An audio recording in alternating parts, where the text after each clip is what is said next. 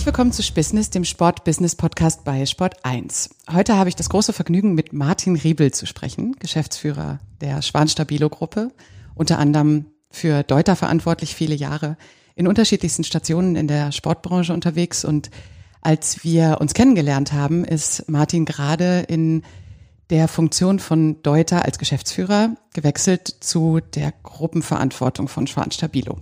Ich durfte in den verschiedenen Gesprächen mit ihm lernen, was sein Leben ausgemacht hat und was seine Motivation ausmacht, sehr, sehr, sehr viele Menschen zu beeinflussen, ähm, die Branche zu beeindrucken und auch vorwärts zu treiben. Und ich würde gerne damit starten, Martin, dass ich ähm, das, was ich von dir weiß, ist, dass du als ehemaliger Skirennläufer und Leistungssportler dich äh, oft durchkämpfen musstest, oft auch, so wie du es genannt hast, tolle Menschen und tolle Möglichkeiten hattest, äh, dich weiterzuentwickeln. Wenn du möchtest, würde ich mich freuen, wenn du mir einen kurzen, kleinen, kurzen Lebenslauf von dir mal darstellst, was dich so geprägt hat. Ja, ich glaube, geprägt, äh, geprägt hat mich natürlich mein Elternhaus. Ich bin eigentlich in die Sportartikelbranche hineingeboren worden. Meine Eltern äh, haben ein Sportgeschäft gegründet, das heute mein Bruder in Kehl am Rhein nach wie vor führt. Ähm, mir ist dann aber wahrscheinlich, ich bin dann wahrscheinlich durch den, durch den Sport, durch das Reisen, die ich äh, sehr früh als, als Jugendlicher durch den Skisport schon genießen konnte, wahrscheinlich ein bisschen versaut äh, geworden, wie man so bei uns im Badischen sagt. Das heißt, ich konnte mir dann irgendwann mal nicht vorstellen, mein komplettes berufliches Leben ähm, an einem Standort äh, zu führen, sondern ich habe mich dann sehr früh nach dem Studium eigentlich schon in die, in die, für die Sportartikelindustrie entschieden, weil das war nachdem eigentlich mein, mein, mein, mein Traum als Jugendlicher damals, äh, Skirennsportler zu werden, durch eine Verletzung nicht möglich war. Ähm, eigentlich war das für mich klar, dass äh, für mich äh, nur die Sportartikelbranche als berufliche, äh, als berufliche äh, Spielwiese in Frage kommt. Du hast bei der Vorstellung, die wir noch ohne den Aufnahmebutton hatten, gesagt, du bist sogar Rennen mit Markus Wasmeier gefahren. Das heißt, du warst wirklich gut. Das weiß ich nicht, ob ich wirklich gut war. Also ich, ich habe daheim noch, meine Mutter hat diese Ergebnislisten immer noch irgendwo im, im Schrank stecken. Es gibt auf jeden Fall Ergebnisliste, wo wir beide auf einer, äh, auf einer Liste stehen. Äh, allerdings muss ich zugeben, dass er schon damals ähm, immer schon ein bisschen weiter vorne war als ich. Also so wie du dich selber beschrieben hast, hast du das dann gut für dich nutzen können, dass eigentlich der Traum der Skirennläuferkarriere mit der besten Abfahrt, die du je hattest, geplatzt ist, weil du dich schwer verletzt hast?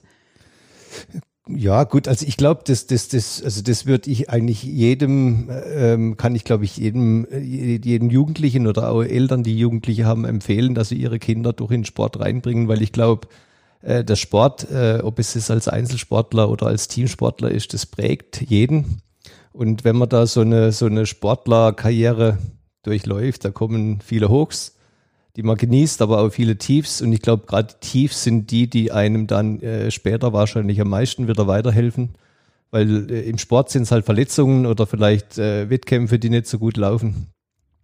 Aber wenn man da drin stecken bleibt, dann geht's nicht weiter. Und ich glaube, das ist das, was jeder Sportler äh, weiß, dass, dass nach jedem Tief, wenn man dran bleibt, ähm, sich wieder sich wieder der rappelt äh, und nach Verletzungen wieder gut trainiert oder oder generell äh, an sich arbeitet, wieder frei wird im Kopf aber die schönen Zeiten kommen, ich glaube, das, das hilft einem dann auch im Berufsleben dann ähm, dran zu gehen, an, an, an Projekte, an, an sein eigenes, äh, an sein eigenes Ich zu glauben und auch aus schwierigen Situationen immer wieder weiterzukommen und, und dieses, äh, dass es immer wieder weitergeht. Ich glaube, das kann man im Sport als, als Jugendlicher ganz gut lernen, ja. Ja, du hast gesagt, du musstest ähm, oder hast mit gutem Gefühl die Schule erstmal abgebrochen um Skirennläufer zu werden und hast dich dann quasi mit 18 wieder zurückgekämpft auf die Schulbank und hast dann sogar in BWL in zwei verschiedenen Ländern den Abschluss gemacht. Und das zeigt ja so ein bisschen, was da für eine Kraft schon in dir gesteckt hat, auch die, die anderen Dinge kennenzulernen. Ja gut, sage ich mal so, Schule war bis zu dem Zeitpunkt für mich ein notwendiges Übel. Äh, für mich gab es damals eigentlich nur den Sport. Ähm, aber das war vielleicht auch dem geschuldet aus der letzten Reihe, da macht man halt nur Blödsinn. Und als ich mich dann entschieden habe, in die erste Reihe zu setzen, äh, habe ich gemerkt, dass da vorne an der Tafel doch ganz interessante Dinge stattfinden. Das ist eine sehr beeindruckende ähm, Liga an Unternehmen, die du beschreibst, wo du überall warst. Wenn ich jetzt mal das vorwegnehme, was ähm, du in deiner, in deiner Vita stehen hast, ist das ähm, die Firma Blizzard. Es ist ähm, internationales Management und dann eben mit Produktmanagement, Produktmanagement genau für ähm, Adidas. Du warst dann auch bei Adidas für in der olympischen Verantwortung für Produkte und bist dann als Vertriebschef und jetzt als Gruppenchef von Schwanstabilo sehr, sehr beeindruckend aufgestellt. Gibt es da Bestandteile, die, ähm, also ich finde sie alle sehr, sehr spannend, aber wenn du jetzt ähm, sagen müsstest, welches waren denn deine, deine besonders prägendsten Branchenmomente? Also ich muss eine, eine kleine Korrektur. Ich bin verantwortlich für die Schwan-Stabilo Outdoor-Gruppe. Ähm, für die Schwan-Stabilo Gruppe ist Sebastian Spanhäuser verantwortlich. Ähm, aber ich würde mal sagen, eines so der prägendsten Momente war damals bei Adidas, als ich als junger Produktmanager äh, die meine, meine Indoor-Kollektion präsentieren sollte zum ersten Mal in Englisch. Ähm, und damals äh, noch der Inhaber, Robert Louis Dreyfus, mit dem Gremium saß und ich eigentlich schon, glaube ich, mich vorbereitet hatte, aber nicht für so eine große Gruppe und nicht auf Englisch äh, gut genug. Das war ein, ein Gestolper und Geholper durch die gesamte Präsentation und damals kam er auf mich zu nach der Präsentation und sagte so in seinem äh, sympathischen französischen Englisch, äh, Martin, das war ähm, die schlechteste Präsentation, die ich je gesehen habe. Aber ich liebe deine Schuhe. Und dann habe ich gedacht, gut, okay, dann äh, dann wird es wahrscheinlich ein sehr kurzer Aufenthalt bei Adidas werden, wenn ich so eine erste, äh, so einen ersten Eindruck vom großen Chef abgebe. Aber die Schuhe haben dann wahrscheinlich waren dann doch das Wichtigere ähm, an dem Ganzen. Ähm, aber das war ein prägender Moment, ähm, zu, zu lernen, dass man im, dass man gerade im, im Job und vor allen Dingen in so einem Umfeld, wo es dann doch also auch sehr oft um Präsentationen geht, äh, dass man sich einfach äh, nicht nur ein bisschen vorbereiten muss, sondern immer sehr gut vorbereiten muss und dann vor allen Dingen vorne auch eine gewisse, äh, ja, gewisse Lockerheit haben muss, um das dann zu sein, was man halt selber ist und nicht was, äh, was zu spielen. Und für mich war das eigentlich ein prägender Moment, wie ich wahrscheinlich dann in der Folge immer wieder versucht habe, mich vorzubereiten und dann vorne das zu sein, was ich eben bin. Und es war dann auch nicht ganz so unerfolgreich, weil du zwei Jahre vor Sydney eine sehr große Verantwortung bekommen hast. Ja, ich meine, diese, diese Arbeit als Produktmanager bei Adidas war natürlich insgesamt ähm, äh, als Sportler eine sehr, eine sehr interessante und, und spannende Zeit. Äh, zum einen zum einen ein Produkt zu kreieren, das ist so ein bisschen fast äh, ver vergleichbar, denke ich, mit dem Handwerker, weil man eben von der Idee, äh, wie so eine Kollektion und die einzelnen Produkte äh, aussehen sollen, die Zusammenarbeit dann äh, mit der Designabteilung, mit der Produkt, äh, Produktentwicklungsabteilung, dann ja im Prinzip so jeden Schritt äh, im Produkt mitmacht. Dann irgendwann mal kommen die ersten Prototypen, die die man natürlich selber testet, aber natürlich äh, noch viel wichtiger äh, den Kontakt damals, wie, wie Adidas schon immer aufgestellt war, mit mit halt sehr guten Athleten ähm, dann auch im, im, im, im Wettkampf testet. Also diese, diese Art der Arbeit war, war eigentlich so ja schon sehr sehr erfüllend, weil weil weil man halt äh, das Resultat seiner Arbeit ist nicht nur in Zahlen und Fakten gesehen hat, sondern in echten echten Produkten, die die an Sportlern dann auch funktionieren mussten.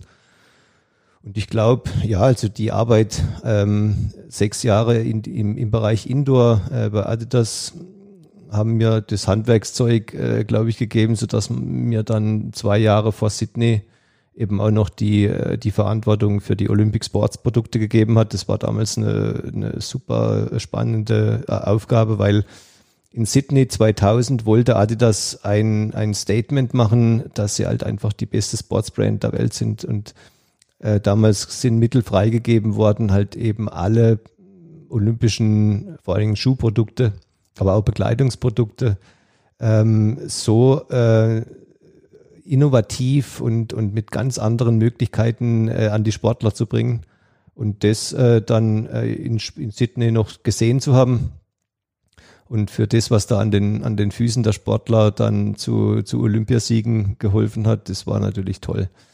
Ähm, aber ich war dann, ich war dann acht Jahre lang äh, nur im Produkt. Ich habe bei Adidas äh, schon immer dann auch mal was anderes machen wollen. Als junger Kerl ist das normal. Und ähm, bin dann äh, eigentlich nach Sydney von Adidas weggegangen. Man merkt ja auch in deiner jetzigen Tätigkeit die Liebe zum Produkt, aber gehen wir nochmal zu dem zurück, weil damals hast du dich dann eher im Vertrieb gesehen und das ähm, macht auch, glaube ich, deine Wahnsinnsbranchen, deine, deine Branchenkenntnis, dein Know-how aus. Du hast dann einen Weg zu einer anderen Firma gemacht als Vertriebschef. Ja, also ich meine, ich bin, wie gesagt, ich habe ja, ich habe mein, mein, mein, mein, wie soll ich sagen, meinen beruflichen Wertgang nie so richtig geplant. Ich habe äh, immer das Glück gehabt, dass immer Möglichkeiten sich aufgetan haben. Und damals war es die Möglichkeit, eben äh, in den Vertrieb zu wechseln. wechseln. Ähm, es, gab, es gab damals zwei führende Köpfe bei Adidas, die eben zu dem Zeitpunkt auch weggegangen sind von Adidas und haben ähm, sich bei Heli Hansen ähm, auch äh, mit ihrem eigenen Geld ähm, engagiert. Und damals äh, kam der, der ähm, Herr Stensroth auf mich zu und hat mich äh, gefragt, ob ich mir zutrauen würde, den Vertrieb für Deutschland, Österreich und Schweiz ähm, zu verantworten. Ich habe keine Ahnung gehabt, wie das gehen soll, aber er hat mir es zugetraut. Bin dann mit meiner Familie nach äh, München oder in den Süden von München gezogen und war dann vier Jahre bei Heli Hansen äh, in der Tat verantwortlich für die für den Länderverbund Deutschland, Österreich, Schweiz. Ja.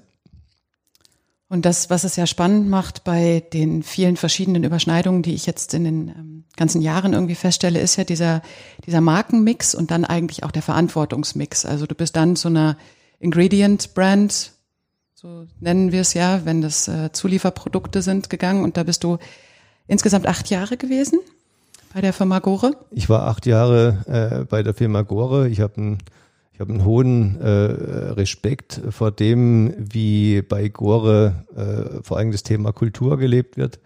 Habe da auch sehr viel mitgenommen, äh, wie man äh, eben das Thema Personalentwicklung ähm, dann auch als, als Führungskraft ähm, verinnerlichen kann.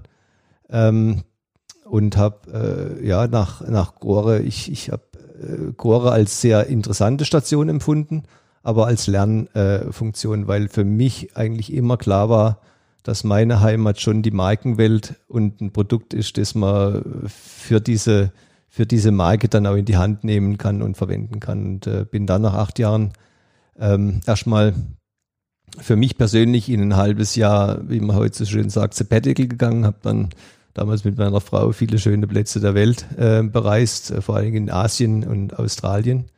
Und äh, hatte dann das Glück, ähm, 2012 war das, glaube ich, ja, die Nachfolge von, von Bernd Kuhlmann anzutreten äh, bei Deuter, der dann äh, sich so langsam in den Ruhestand verabschiedet hat, waren große Fußstapfen, weil Bernd Kuhlmann, wer sich ein bisschen in der Autobranche auskennt, hat äh, wahnsinnig viel für Deuter getan, ähm, hat die Marke und, äh, und die Mannschaft sicherlich auf den Weg von einer nicht so erfolgreichen Rucksackmarke zu einer sehr erfolgen, erfolgreichen Rucksackmarke ähm, gemacht, hat auch immer äh, den ja, Schuster bleibt bei deinen Leisten, das war immer sein, sein Grundsatz, weil Deuter in, des, in der Phase sicherlich auch in andere Produktbereiche hätte einsteigen können. Aber dann so eine Marke wie Deuter, die wirklich für ein Produkt äh, und als Spezialist für so ein Produkt steht, äh, in der Verantwortung zu übernehmen, das war eigentlich ein Traum. Da bin ich ähm, auch fast ein bisschen, ähm, ja, ich, ich habe da so großen Respekt, weil der, der, ähm, das, was Bernd Kuhlmann für die Branche heute noch ist, dass man sagt, er hat ja nicht nur für Deuter viel verändert, sondern ist auch branchenverändernd gewesen. Und da die Fußstapfen anzutreten, wie du sagst, das, das hast du, glaube ich, mit Bravour gemacht, aber war sicherlich erstmal ein, eine Frage auch von Fokus, wo dann sicherlich dein Leistungssport äh, fokussieren dir geholfen hat. Wie, wie bist du denn in die Fußstapfen getreten? Kannst du dich da erinnern? Was, was waren die ersten Hürden oder was waren auch die ersten Erfolge? Gibt es da noch so das erste Jahr, 2012, 2013? Was ist da noch prägnant aus der Zeit? Gut, ich meine, das erste, ich glaube, Dreivierteljahr haben wir noch gemeinsam gemacht. Da gab es natürlich auch, sagen wir, die ein oder andere äh, ja, Meinungsverschiedenheit. Man hat sich gerieben. Äh, Bernd hat natürlich äh, seinen Weg gehabt, der erfolgreich war. Ich habe dann so die, die ein oder andere andere Idee gehabt. Ähm, aber ich, ich muss sagen, es war eigentlich keine große Hürde, weil ähm, weil was Deuter heute noch ausmacht, ist wahrscheinlich die Kultur. Und ähm, in Gersthofen gehen die Leute heute nach wie vor, glaube ich, mit einer sehr hohen Motivation in die Arbeit, weil sie einfach ihre Marke und, äh, und das, was sie für die Marke tun dürfen, ähm, sehr schätzen. Und insofern war es für mich, sage ich mal, schon ein Ankommen, das jetzt nicht äh, geprägt war von, von radikalen Veränderungen, sondern ich hatte schon Zeit, äh, die, den ganzen, ähm, die ganzen, die ganzen Abläufe, sage ich mal, äh, zu verstehen und habe dann äh, angefangen, halt Stück für Stück gewisse Themen zu verändern. Wenn du jetzt heute zurückblickst und gleich kommen wir dann auch gerne zum Ausblick, aber rückblickend jetzt auf die, sind ja dann jetzt acht Jahre, die du tätig bist und in die Gruppenleitungsfunktion bist du dann ja auch irgendwann gegangen. Welche, welche Schwerpunkte würdest du sagen, haben die Branche besonders beschäftigt, wenn man sich jetzt mal traut, einen Acht-Jahres-Rückblick zu machen? Gut, ich glaube, welche, welche Themen die Branche beschäftigt haben. Ähm, ja gut, also ich denke jetzt gerade die letzten Jahre, äh, die letzten Jahre, äh, ich glaube die Branche ist, ist sage ich mal groß geworden ja mit einer mit einer äh, Kombination aus Liebe zur Natur äh, aber auch ähm, in einer Zeit, wo technologische Innovationen diese Liebe zur Natur oder dieses Wohlfühlen in der Natur erstmal möglich gemacht haben. Also da gehört mit Sicherheit äh, Gore dazu, die äh, mit ihrer Erfindung des Widerspruchs zwischen äh, Atmungsfähigkeit und, und Wasserdichtheit halt eben mal dieses, dieses, dieses Bewegen in der Natur natürlich auf einen ganz anderen Komfortlevel gehoben haben aber auch viele andere Produkte sind in der Zeit in, in enormen technologischen Schritten nach vorne gegangen ähm, und haben Technologien verwendet, die natürlich gerade im Begleitungsbereich sehr stark auf Chemie basieren. Und diese Technikgläubigkeit, ich glaube, die hat uns in den 80er und in den 90er Jahren alle enorm ähm, beeinflusst. Und wir haben diese Technikgläubigkeit auch wahrscheinlich alle miteinander ein Stück weit zu weit getrieben. Weil das, was dann die letzten Jahre die Branche ähm, verändert hat, ist halt eben das Thema Nachhaltigkeit, über das wir wahrscheinlich nachher sowieso noch mehr sprechen werden.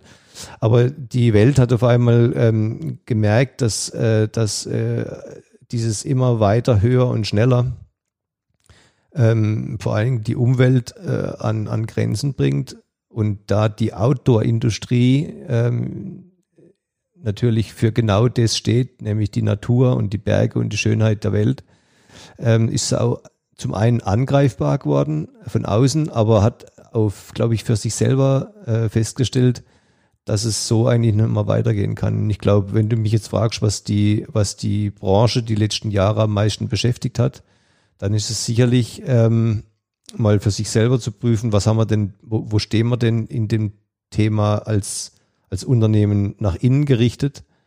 Ähm, weil ich glaube, das Thema Nachhaltigkeit ist äh, allen voran erstmal eine, eine Haltung, eine innere Haltung, die jedes Unternehmen haben muss. Ähm, und, und, und, und wie können wir das jetzt im Prinzip ähm, natürlich auch stärker nach außen kehren? Ähm, nur da war ich immer, sage ich mal, ein, ein, ein, Gegner dagegen, dieses, dieses Thema Nachhaltigkeit zur, zur Marketingwaffe zu machen. Weil ich glaube, wenn du als Unternehmen nicht, nicht nach innen gerichtet eine, eine, eine ehrliche Haltung zu den ganzen Themen, die jetzt, äh, ob das jetzt soziale Nachhaltigkeit oder ökologische Nachhaltigkeit angehen hast, dann wird es nach draußen ein, ein Greenwashing. Und ich glaube, das ist heute Teil des Geschäftes. Und ich glaube, äh, dass Unternehmen, die das Ganze halt sehr ernst nehmen, erstmal schauen, was haben es nach innen für eine Haltung zu dem Thema. Das passt auch gut zu dem, was du gesagt hast, dass eigentlich die Kultur so wichtig ist bei euch bei Deuter und in der ganzen Gruppe ja auch. Also egal, wen man spricht und trifft bei Meier und Orthovox innerhalb des Gruppenkonstrukts ist herausstechend, wie klar und authentisch die Firmenzugehörigkeit angefühlt ist von ja. den Mitarbeitern. Wenn wir beim Thema Nachhaltigkeit bleiben, bevor wir dann vielleicht später nochmal so ein bisschen Richtung ähm, dem gehen, was du gesagt hast, wie sich durch Technologie auch Marktanteile und Strömungen verändert haben. Ich glaube, vor der Herausforderung stehen wir jetzt alle, einige positiver, andere vielleicht gebeutelter. Ähm, beim Thema Nachhaltigkeit könntest du denn jetzt ähm, in einem Bild zusammenfassen, was denn entweder die Gruppenstrategie oder jetzt für Deuter speziell, das überlasse ich dir. Aber wenn du uns einen Einblick geben könntest, weil das eine ist ja, wie du sagst, es gehört zur, zur Marketingsprache inzwischen dazu. Eine ISPO vor zehn Jahren, da war das wirklich noch ganz, ganz vorsichtig und wirklich nur in Teilbereichen spürbar. Heute ist es nicht mehr wegzudenken, also sowohl von der Messehaltung selbst als auch von den Marken. Es ist, ähm, egal in welcher Funktion man steckt in der Industrie, nicht immer leicht zu validieren, wo es dann, wie du sagst, in dem Thema Greenwashing ist oder wo man eben auch sagt, jeder kleine einzelne Schritt zählt. Hauptsache, er ist so transparent, dass man nachvollziehen kann, wo es jetzt steht. Und da brauchen wir nicht Richtung Handel gucken, welche Label in dem Dschungel überhaupt für Orientierung sorgen oder welche Kooperationen zurzeit, ähm, wenn ich Richtung B Corp denke oder so, überhaupt irgendeine Orientierung bieten können. Ich glaube, was ich ganz, ganz spannend finde, wäre, wenn du uns so einen Insight geben könntest und sagst, das eine ist der Appell Richtung Nachhaltigkeit, weil du Martin bist. Aber das andere ist, das und das haben wir jetzt schon gemacht und da stehen wir. Vielleicht kannst du uns da ein kleines äh ja, gern. Also wie gesagt, ähm, also ich, vielleicht ist, vielleicht kann man es am, am, am Beispiel Deuter ähm, in, in der kürzester Zeit am, am besten zeigen. Also ich meine Nachhaltigkeit äh, neben der Nachhaltigkeit ist ein Unternehmen auch im, im natürlich im, im, äh, im ökonomischen Sinn haben muss, weil sonst kann es gar nicht überleben. Es sind halt diese zwei äh, Bereiche der sozialen und der ökologischen Nachhaltigkeit. Und ich glaube, da spielt dann doch das Produkt wieder die zentrale Rolle. Also wir können natürlich heute immer noch keine Produkte äh, machen, die sich, die sich, äh, die man dann wieder in den Blumentopf äh, einpflanzen kann und wo äh, Gänseblümchen draus wachsen. Das ist vielleicht mal das, das, das ganz langfristige Ziel. Ähm, aber um das geht es vielleicht auch gar nicht, sondern es geht ja darum, den, den ganzen Kreislauf so lang wie möglich nicht zu belasten. Und ich glaube, da sind schon immer bei Deuter Dinge äh, aufgrund der, der langfristigen Zusammenarbeit mit unserem Produktionspartner, das gibt es ja auch noch selten, dass man über 25 Jahre mit nur einem Produktionspartner zusammenarbeitet. Äh, genau das entstanden, was ja, was, was, was ja, was ja, was ja Deuter ausmacht, sehr, sehr langlebige Produkte. Äh, und Langlebeprodukte haben halt den Vorteil, dass sie, dass sie immer wieder weitergegeben werden innerhalb der Familie oder dann wieder an Freunde ähm, oder selbst getragen werden, weil es halt einfach ja auch emotionale Produkte sind, die halt lang diesen ganzen äh, Müllkreislauf mal zum einen nicht belasten. Und wenn es dann ein bisschen älter werden, und da erinnere ich mich noch gut äh, an Zeiten vor zehn Jahren, wenn da eine, ein Unternehmen ähm, noch so eine Art Reparaturabteilung gehabt hat, dann wär, war das fast schon rückständig. Weil so durch, durch, den, durch das, neue, das damalige Konsumerverhalten war halt ein Austausch und Wegschmeißen der Produkte eigentlich so das Gang und Gäbe. Deuter hat es nie gemacht. Wir, wir hatten und haben eine, eine sehr gut ausgebildete Reparaturabteilung. Und das trägt dann nochmals dazu bei, dass selbst äh, hochqualitative Produkte, selbst wenn sie dann mal so ein bisschen, ein bisschen äh, in ihre Jahre kommen, noch repariert werden. Also so schwierig ist das Thema Nachhaltigkeit glaube ich, wenn man schon immer den, das, den Produktfokus gehabt hat, äh, auf hochqualitative und langlebige Produkte zu gehen. Und diese natürlich jetzt äh, in der letzten Zeit äh, noch so verändert hat, dass gewisse Beschichtungen halt eben ähm, nicht mehr so äh, umweltbelastend sind, dass, äh, dass es eben, dass das Thema äh, PFC-Beschichtungen in Nicht-PFC-Beschichtungen umgewandelt wird, dass das Thema Recycling immer eine, eine, größere Rolle spielt, wo ja auch die Zulieferindustrie immer stärker äh, mit aufsteigt. Aber trotzdem diese, diese Qualität des Produktes immer im Fokus steht, sodass eben so ein Rucksack halt nicht nach einem Jahr schon kaputt ist und wegschmissen werden muss, sondern womöglich 10, 15 oder gar 20 Jahre hält ich glaube, das ist so unser, ähm, unser mitglaubwürdigstes und, und auch verinnerlichstes, verinnerlichstes, wie sagt man jetzt? Verinnerlichtestes? Genau. Ähm, äh, Grundhaltung, die die Deuter auch in dem Bereich sehr glaubwürdig macht. Und wenn wir jetzt ähm, probieren, uns das praktisch vorzustellen, dann ist ähm, meine Prognose, wenn ich das von deiner Firma weiß und äh, das, was ich jetzt kenne über die verschiedenen Jahre, gibt es sowohl in der Produktentwicklung als auch in der Kommunikation und dann eben in der Geschäftsführung automatisch eine Haltung, die das überall mit inkludiert. Richtig. Oder ist es so, wie bei anderen Unternehmen, die das jetzt auch gar nicht mehr anders machen können, dass es große Abteilungen gibt, die sich speziell dann um Nachhaltigkeit, Haltung, äh, Motivation im Arbeiten. Wie stellen wir uns das denn im Alltäglichen vor, dass du das wirklich sicherstellst, das im Unternehmen zu verankern? Also wie gesagt, äh, das Thema Nachhaltigkeit äh, gab es bei uns wahrscheinlich schon als Einstellung, als es das Wort Nachhaltigkeit noch gar nicht gab in vielen Bereichen. Aber das, was du ansprichst, ist genau richtig. Ich meine, es, es, es gibt natürlich heute auch bei uns ähm, zwei Leute, die sich um das Thema CSR, also um Nachhaltigkeit, äh, kümmern und in ihrem täglichen Job den Fokus drauf haben. Aber für mich und auch für, für, für, für den Robert Schieferle jetzt bei Deuter war es immer wichtig, dass wir eben, dass das kein Abteilungsdenken ist, sondern dass das Thema Nachhaltigkeit immer wieder äh, von allen Mitarbeitern natürlich auf unterschiedlichen Ebenen mitgetragen wird. Also bei uns gab es schon vor, vor sieben Jahren eben eine, eine Nachhaltigkeitsideenbox, wo Dinge, sage ich mal, auf den Mitarbeitern mit, äh, mit eingebracht werden konnten. Ein konkretes Beispiel ist zum Beispiel unser, unser, unser großes äh, Gerumpel, äh, unser großes Gerolle. Das ist eine, eine Initiative, die alle Mitarbeiter dazu äh, motivieren soll, halt tagtäglich mit dem Fahrrad in die Arbeit zu kommen. Gibt es aber dann im Herbst immer eine schöne Siegerehrung für, für diejenigen, die mitgemacht haben. Da kriegt auch jeder immer was. Ähm, aber das, äh, was ich damit sagen möchte, ist, dass halt Nachhaltigkeit sich jetzt nicht nur im Produkt abspielt, sondern in, in vielen Bereichen, ob das jetzt äh, das Verhalten am Drucker ist, äh, ob das immer einseitig oder auch mal doppelseitig und auch nicht immer in Schwarz äh, in Farbe oder in Schwarz-Weiß, sondern in Schwarz-Weiß gedruckt werden kann. Das ist, wie wir zur Arbeit kommen, das ist, wie wir das ist auch, wie wir, wie wir uns ernähren. Bei Otterfox zum Beispiel und in, in Heroldsberg haben wir unsere, unsere Kartinenwerte umgestellt, die halt eben äh, nachweisen konnten, dass sie ähm, die, das Essen des Mittags auf den Tisch, Tisch kommt, was für uns, glaube ich, alle ganz wichtig ist, halt eben aus einer nachhaltigen ähm, Quelle kommt. Also es ist ein, es ist ein Denken, das in jeder in jedem, in jeder Abteilung auf unterschiedlichen Levels äh, mitgetragen werden muss, weil sonst geht's nicht. Das ist ein sehr schöner Appell und ich hoffe, viele können uns hören, dass das nicht äh, ohne das gemeinsame Commitment genau. beginnen kann oder auch eben auf ein anderes Level kommen Richtig. kann. Wir haben ja für uns selber mit diesem Podcast auch definiert, dass wir ein bisschen über Marktanteile sprechen. Ich möchte eigentlich am liebsten äh, nur beim Thema Nachhaltigkeit bleiben, weil ich glaube, das ist ein sehr, sehr inspirierender Faktor. Aber ich glaube, da können wir mit gutem Gewissen sagen, auf ähm, den unterschiedlichen Websites von deiner Gruppe finden sich selbstverständlich Transparency-Berichte und selbstverständlich auch die einzelnen Schritte.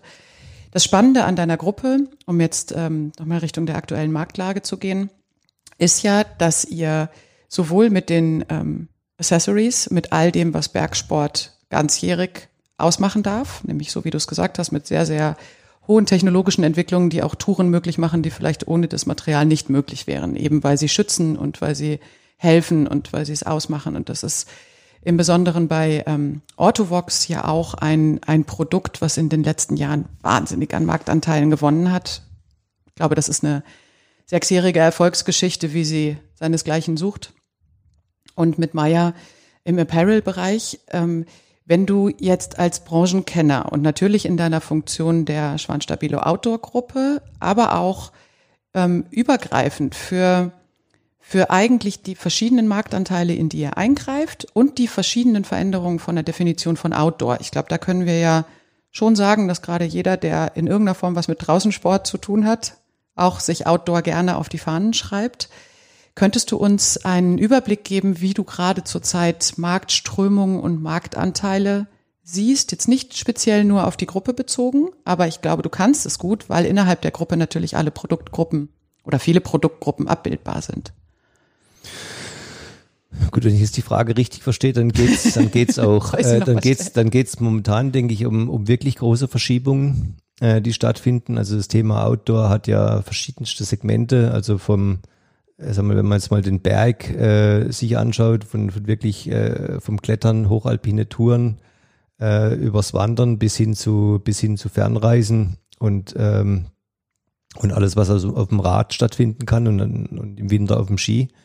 Ähm, und da hat uns äh, jetzt Corona natürlich die Welt schon sehr stark durcheinandergewirbelt. Also ich meine, wir wissen, können glaube ich alle noch an die ersten Wochen im März ähm, erinnern, als wir in Deutschland äh, wahrscheinlich wie heute auch noch in einer, in, in, einer, in, in, in, in einem fast schon paradiesischen Zustand und so immer noch nach draußen bewegen konnten, aber eben Reisen nicht mehr so möglich waren. Es gab Länder, äh, wo die Leute wie in Spanien über Wochen hinweg nur in ihren Wohnungen gesessen sind.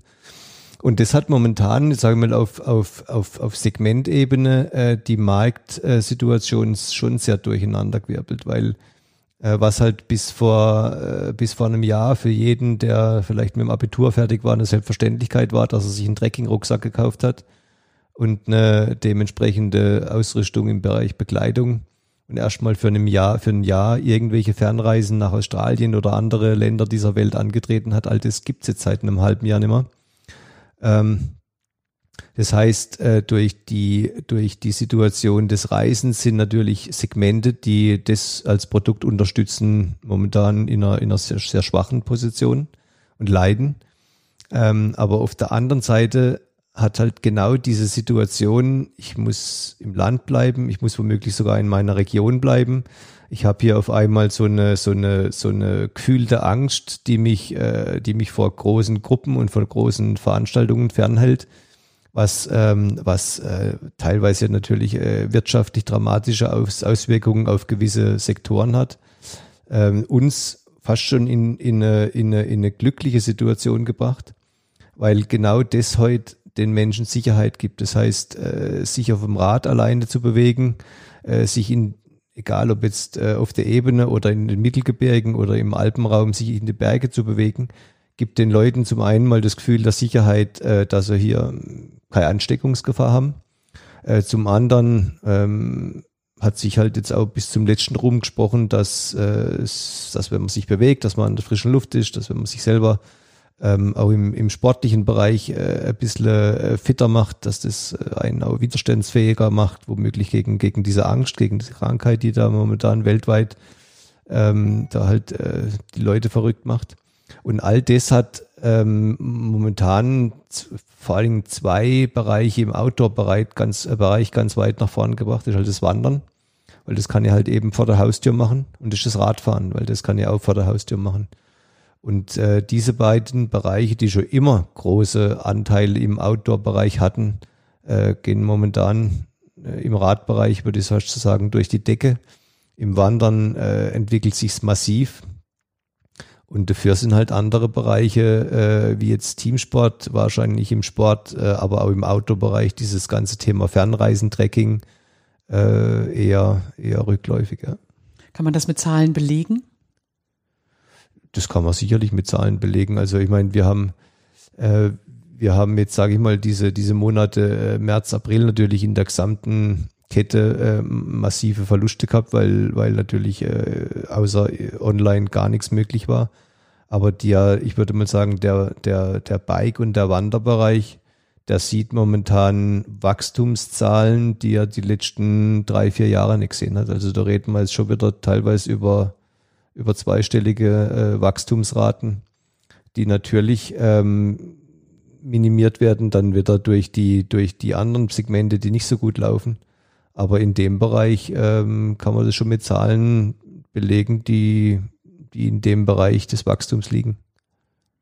Möchtest du mit konkreteren Zahlen noch ins Rennen gehen oder ist das zu ja, gut, also ich meine, das ist auch, da muss man auch vorsichtig sein, weil wir leben natürlich jetzt mal drei Monate äh, nach dem Lockdown und und da sind die, die da liegen die, die Wachstumswerte äh, in, den, in den genannten Bereichen sicherlich zwischen 20 und 25 Prozent.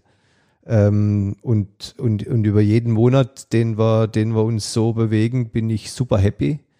Ähm, aber ich meine, wir legen wir alle in einer, in einer Welt, äh, wo wir wissen, dass das, dass das, dass wir durch diese Situation noch lange nicht durch sind. Und was mich natürlich beunruhigt ist, äh, das, das Leiden der vielen anderen Sektoren, ob das jetzt angefangen vom kulturellen Bereich äh, oder ähm, Bereich Gastronomie, Bereich Gast, äh, Hotellerie. Wir leben ja hier in München, wo jetzt normalerweise bald das Oktoberfest stattfinden wird Ich weiß von, von, von, von Händlern, die sehr stark im Bereich äh, form, formale Begleitung äh, unterwegs sind.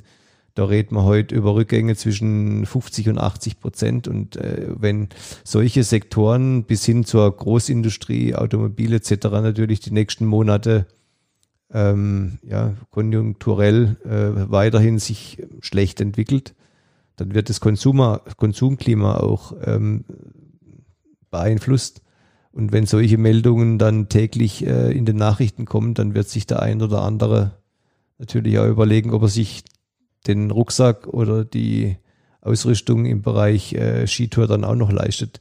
Wobei wir auch jetzt für den Winter äh, da natürlich in dem in den Segmenten, wo wir uns bewegen, sehr hoffnungsvoll sind, weil das genau die, die Sportaktivitäten sein werden, in denen du halt auch wieder im Winter den großen Massen aus dem Weg gehen kannst. Es wäre nämlich jetzt eigentlich dann so ein bisschen schon eine Überleitung. Ich wage nichts zu prognostizieren, was den Winter betrifft, weil das ja eine, eine Glaskugel definitiv ist, aber aus den unterschiedlichsten Ebenen in den Firmen und aus den unterschiedlichsten Branchenbestandteilen ist es ja schon ein, ähm, es wird sicherlich in irgendeiner Form eine andere Wintergestaltung geben müssen. Und wenn man jetzt mit einer Region spricht und mit einem Liftbetreiber, ist das sicher was ganz anderes als mit einem Bikeverleih, der sowieso in den letzten Jahren anders agieren musste wegen der saisonalen Verschiebungen ja. von äh, Bedingungen.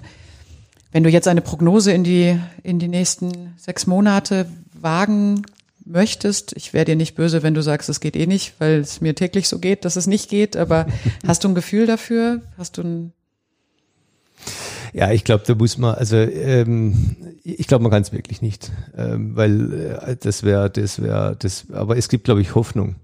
Und, und die Hoffnung, die ich habe, ist, dass, ähm, dass wir vor allen Dingen in Deutschland, aber in anderen äh, Bereichen Europas äh, und anderen Bereichen der Welt dass es halt zumindest, sage ich mal, auf dem Level, wie wir jetzt heute uns bewegen, ähm, bleibt. Das heißt, dass die, dass die Menschen äh, ihre Jobs behalten, dass äh, das äh, wirtschaftlich, sage ich mal, es, es keinen größeren Einbruch gibt. Und dann ist meine Prognose auf äh, unsere Branche bezogen, dass ähm, das, was Winter ja ausmacht, nämlich sehr, sehr viel der alpine Skisport, dass der von einer eher äh, schwierigen Saison steht, ähm, weil allein das Hinkommen in die Skigebiete, der Transport äh, dann im Skigebiet mit Liften und vor allem das, was wir ja alle dann auch äh, so, so genießen, auch das Après-Ski natürlich dieses Jahr ähm, so nicht stattfinden wird.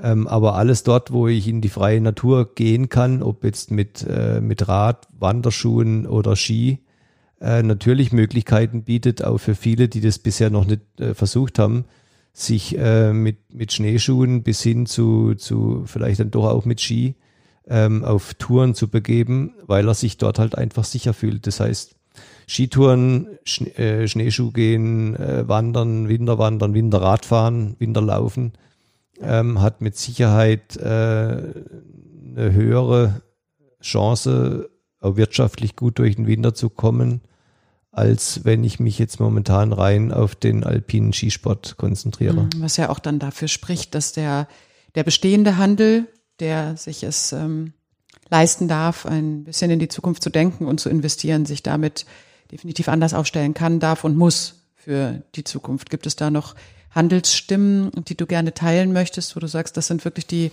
produktivsten und innovativsten oder inspirierendsten Beispiele, an denen man sich vielleicht auch Kraft tanken darf. Das ist äh ja, also ich meine, das Schöne im Handel ist ja, dass man, dass man trotz allem ähm, auch in seiner, auf seiner Fläche sehr, sehr kurzfristig reagieren kann. Und ich komme jetzt gerade heute Morgen von einem der Händler, der, glaube ich, zwar momentan auch äh, in München unter, unter, der, unter dem Touristenschwund leidet. Also Sportschuster in München am Marienplatz ist sicherlich einer der kompetentesten Sporthändler, die, die wir kennen. Ähm, aber auch der kann, jetzt sage ich mal, die vielen Amerikaner und, und chinesischen Touristen, die halt ausfallen, nicht herzaubern. Das heißt, äh, es gibt mit Sicherheit einen Frequenzrückgang. Äh, ähm, aber wir waren heute auf der Fläche, speziell jetzt, äh, die Flächen, die uns betreffen. Und wenn ich halt sehe, wie dort halt innerhalb von kürzester Zeit an einem Abend mit der Mannschaft äh, zwischen acht und, und, und 12 Uhr nachts dann halt mal so eine, so eine Rucksackabteilung, die über Jahre hinweg äh, konstant, äh, konstantes Geschäft halt in, in einem Setup gehabt hat, den sie jetzt komplett umgestellt haben, dann ist das, das was, äh, was du gerade ansprichst, was für mich einen, äh, auch einen, einen zukunftsträchtigen Händler ausmacht, dass er halt eben nicht in der Vergangenheit mit den alten ähm, Kategorien und äh, Präsentationen im Geschäft so weitermacht, als wäre nichts geschehen, sondern sich halt eben auf die neue Situation, die wir vorhin jetzt ja mit den, mit den angesprochenen Segmenten einstellt und somit dem, dem, dem Endverbraucher, der sich auch umstellt, halt eben weiterhin äh, das Einkaufserlebnis und die Ware äh, präsentiert, die er jetzt in der Situation braucht. Was ja dann äh, also was mich besonders interessiert, was aber schon fast wieder zu tief Richtung Produktentwicklung geht, aber ich möchte die Frage trotzdem noch stellen, bevor wir gleich zum Ende kommen.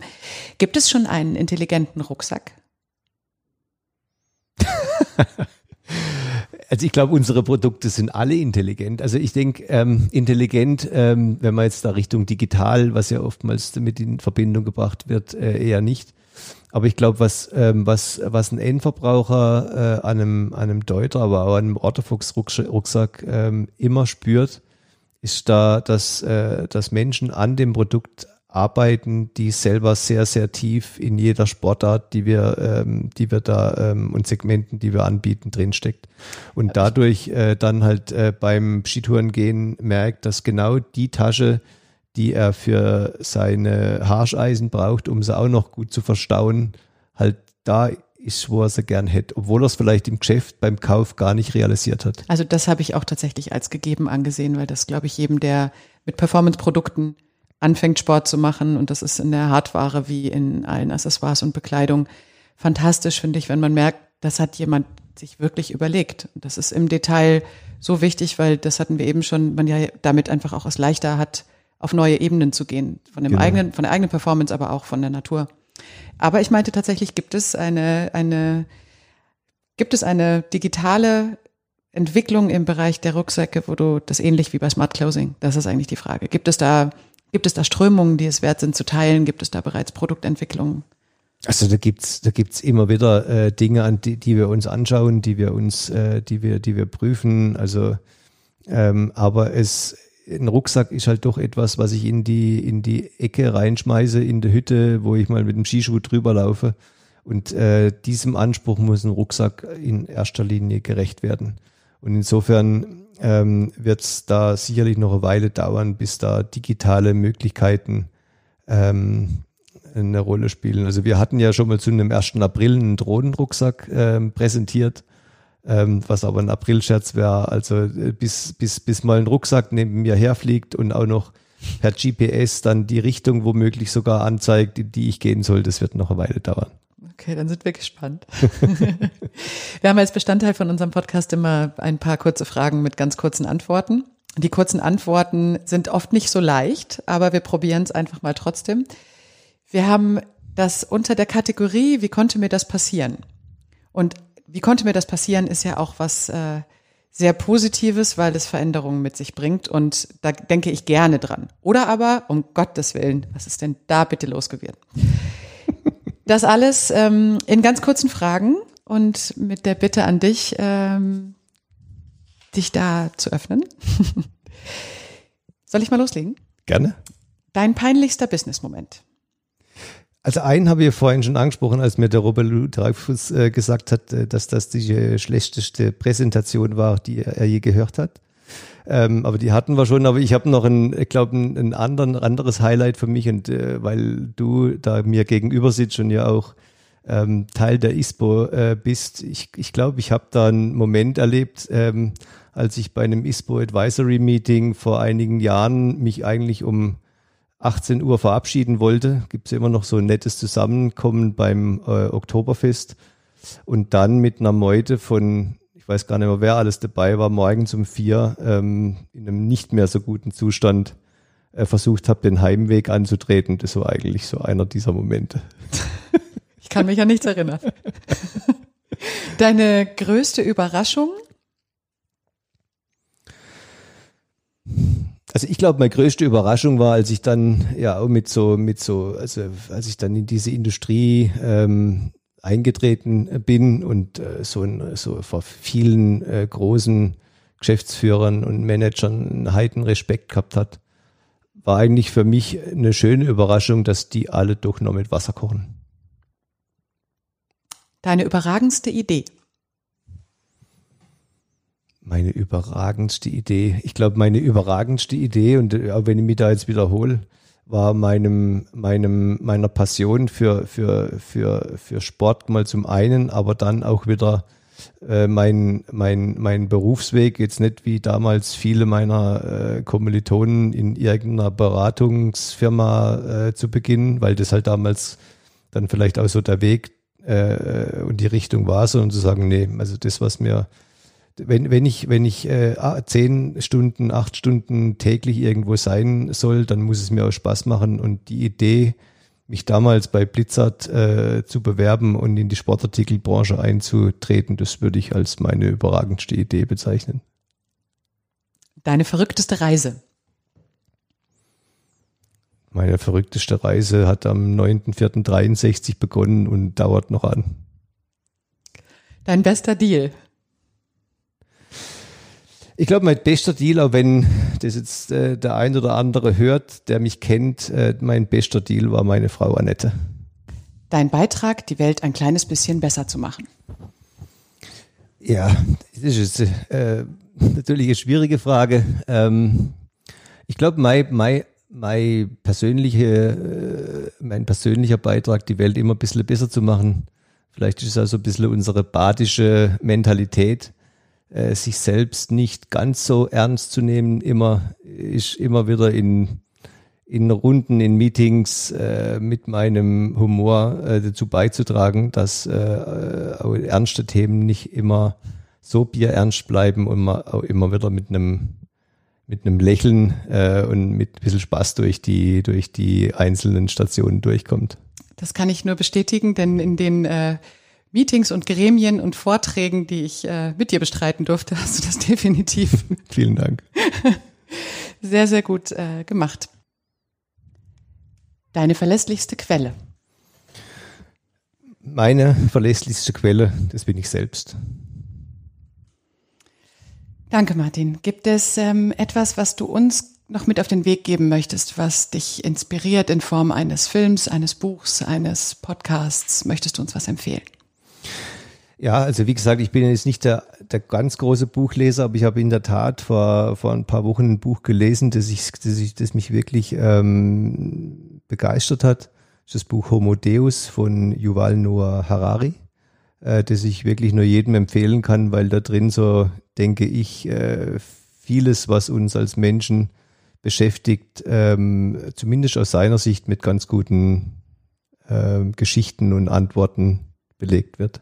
Hast du mich jetzt schon inspiriert? Es liegt nämlich hier, weil meine 15-jährige Tochter sich das gewünscht hat, dass wir es kaufen. Dann habe ich heute direkt einen Grund anzufangen zu lesen. Vielen, vielen Dank. Es war sehr schön mit dir, Martin. Wir kommen jetzt hiermit ähm, zum Ende.